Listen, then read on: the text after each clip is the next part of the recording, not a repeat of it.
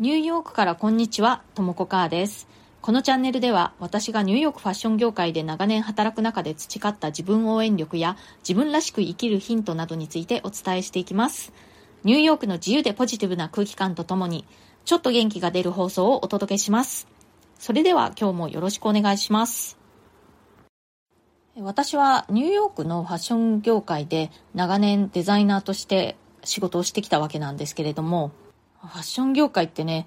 とってもストレスの多いところです。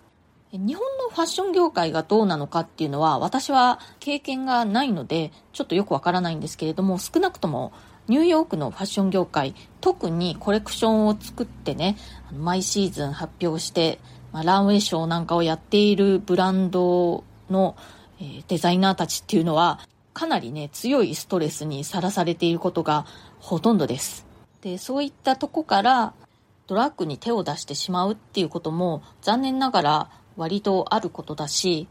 でまああのリハビリ施設なんかに入ってでまあその間ね仕事は少しお休みしてでまたあの復帰して仕事を続けるみたいな人も中にはいましたしあとはもうこういう業界はね自分には向いてないっていうふうに判断してまあ、例えばもうファッションショーとかをやってないようなマスマーケットの会社ブランドに移っていくだとかあとはもうファッション業界そのものが自分には向いていないというふうに判断して全然違う業種に転職していくような人っていうのも結構たくさんいます。学校の先生になったりする人もいますしあとはね不動産業だとかそういう全然関係ない方面に進む人もいるしヨガだとかコーチングだとかそういった方面に進む人っていうのも結構私の知ってる中ではいました。で何がそんなにストレスフルかっていうとやっぱりこうファッションって正解がない世界なんですよね。で結果としてある商品が売れた売れないっていうのは数字で出るんですけれどもそれがね単純にデザインが良かったから売れるデザインが悪かったから売れない、まあ、そもそもデザインのいい悪いっていうところ自体なかなかねこう数値化してみるっていうことはできないしあとは例えば同じデザインであってもねその値段の付け方が違ったりだとかあと見せ方プロモーションとかお店でのねそのビジュアルマーチャンダイジングのやり方なんかで売れ行きが変わってきたりするっていうこともあるのでデザイナーとしての正解の出し方っていうのが決まったやり方っていうのがないんですよね。そういうなんかちょっとね、よりどころがあんまりないようなところで仕事をこう組み立てていかなくてはいけないっていうストレスもあると思うし、あとはね、単純にやっぱりこう締め切りっていうのがたくさんあって、それに追われがちになります。どう考えても無理な締め切りとか結構あるんですよね、日常的に。で、それをまあ、力技でクリアしようとするとすごく長時間労働になってしまうし、そうでなくてなんとかあの状況をねクリアしようとするとものすごく知恵を絞ったりいろいろな交渉をしたりだとかする必要が出てくるんですね。でまあこういうことってこういうストレスって特にファッション業界に限ったことではないとは思うんですけれどもファッション業界ストレスフルかそうでないかというとやっぱりストレスが結構強い方の職場になると思います。でねあの実際に私なんかね体が謎に不調だった時があっていろいろ検査してみたんですけれども原因っていうのがはっきり分からずにでお医者さんにねやっぱりこうストレスが結構強いのではないかっていうふうに言われたんですね。でその時にどういう仕事をしてるかっていうので、えーファッション業界でっていう話をしたらああ、納得ですみたいな感じでね、あの、ファッションの仕事っていうのはすごくこう、ストレスが結構強いということで認識されているようです。まあ、ニューヨークのお医者さんなのでで、ニューヨークというところはファッション業界で働いている人もすごく多いので、まあ、お医者さんの方にもなんとなく経験値としてね、そういう知識があったのかなって思うんですけれども、ニューヨークのファッション業界っていうところは結構ストレスフルなところです。でそんな中で日々ねデザイナーたちは、えーなるべくストレスを軽減するような工夫をして仕事をしているんですけれども私を含めデザイナーたちがねその日々あの日常的によくやっていたエクササイズというかな、まあ、ストレス軽減のための行動というのがあってねそれを今日はご紹介したいと思います。まず1つ目は呼吸法なんですけれどもこれは米軍でねあの軍隊で教えられている気持ちを落ち着かせるためのテクニックなんだそうです。でどういうふうにするかというと、まあ、ゆっくり要は呼吸するっていうことなんですけれどもこう1234ってこう4つ数えながら吸ってそして同じように1234ってゆっくり数えながら吐く、まあ、これを何回かやるっていう感じでねこれは結構私の周りでデザイナーたちの間で流行ってましたね一時期。これいいのはあのいつでもどこでも本当にすぐにその場でできるっていうことですね。これはね最初同僚の誰かが教えてくれてでみんなの間に広まったって感じなんですけれども最初聞いた時はみんなあのこんな軍隊で使われているテクニックを使わなくちゃいけないほど私たちストレスアウトしてるなんてって感じだったんですけれどみんなやってました。あともう一つデザイナーたちがよくやっていたストレス軽減法はですね、ちょっとね、10分ぐらい仕事デスクを離れて、外をね、こう、ちょっと歩き回ったりっていうのをよくみんなやってましたね。これはね、結構その無理難題が発生した時に、どうやってそれを解決していくか。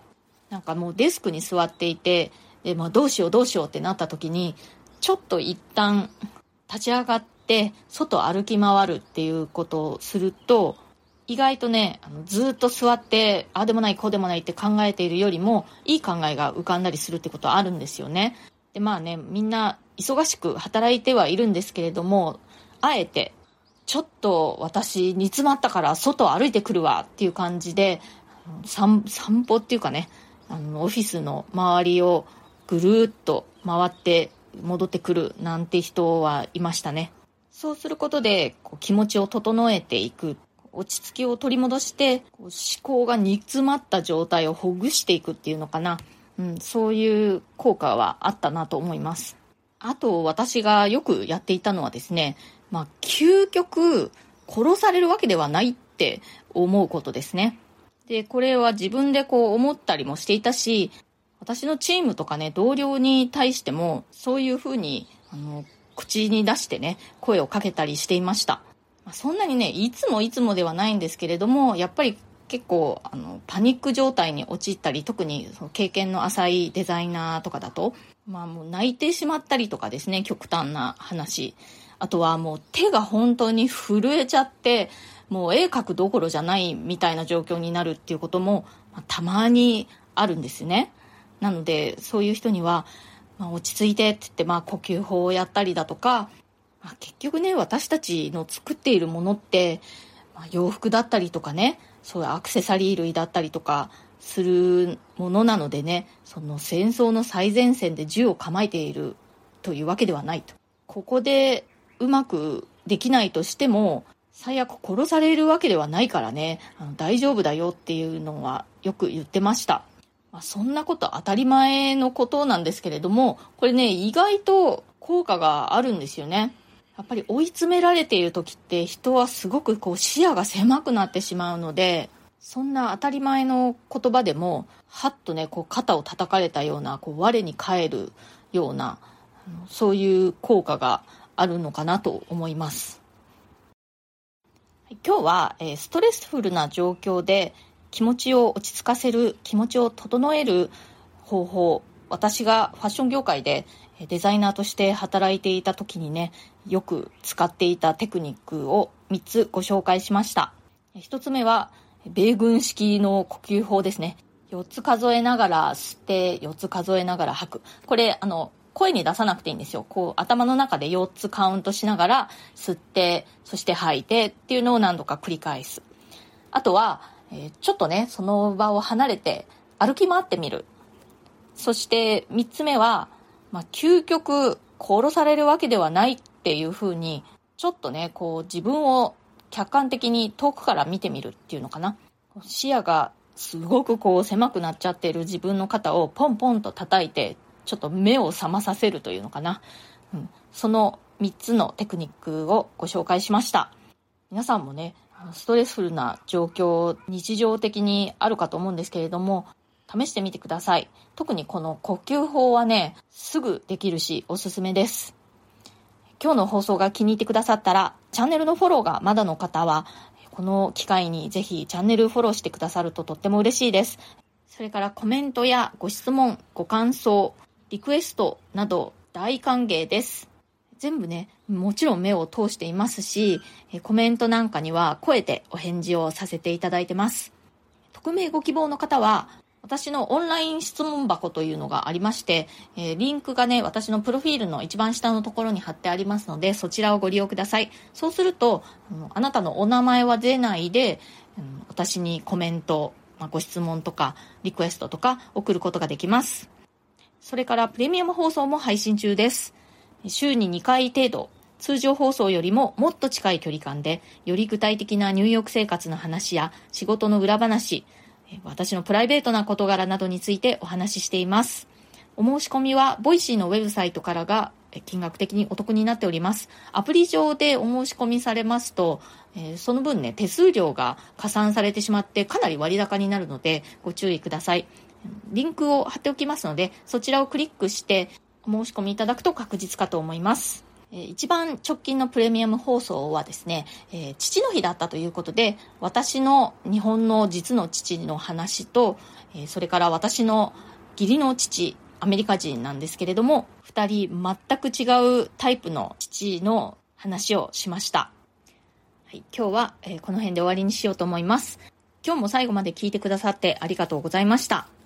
それではまた次回、ともこかーでした。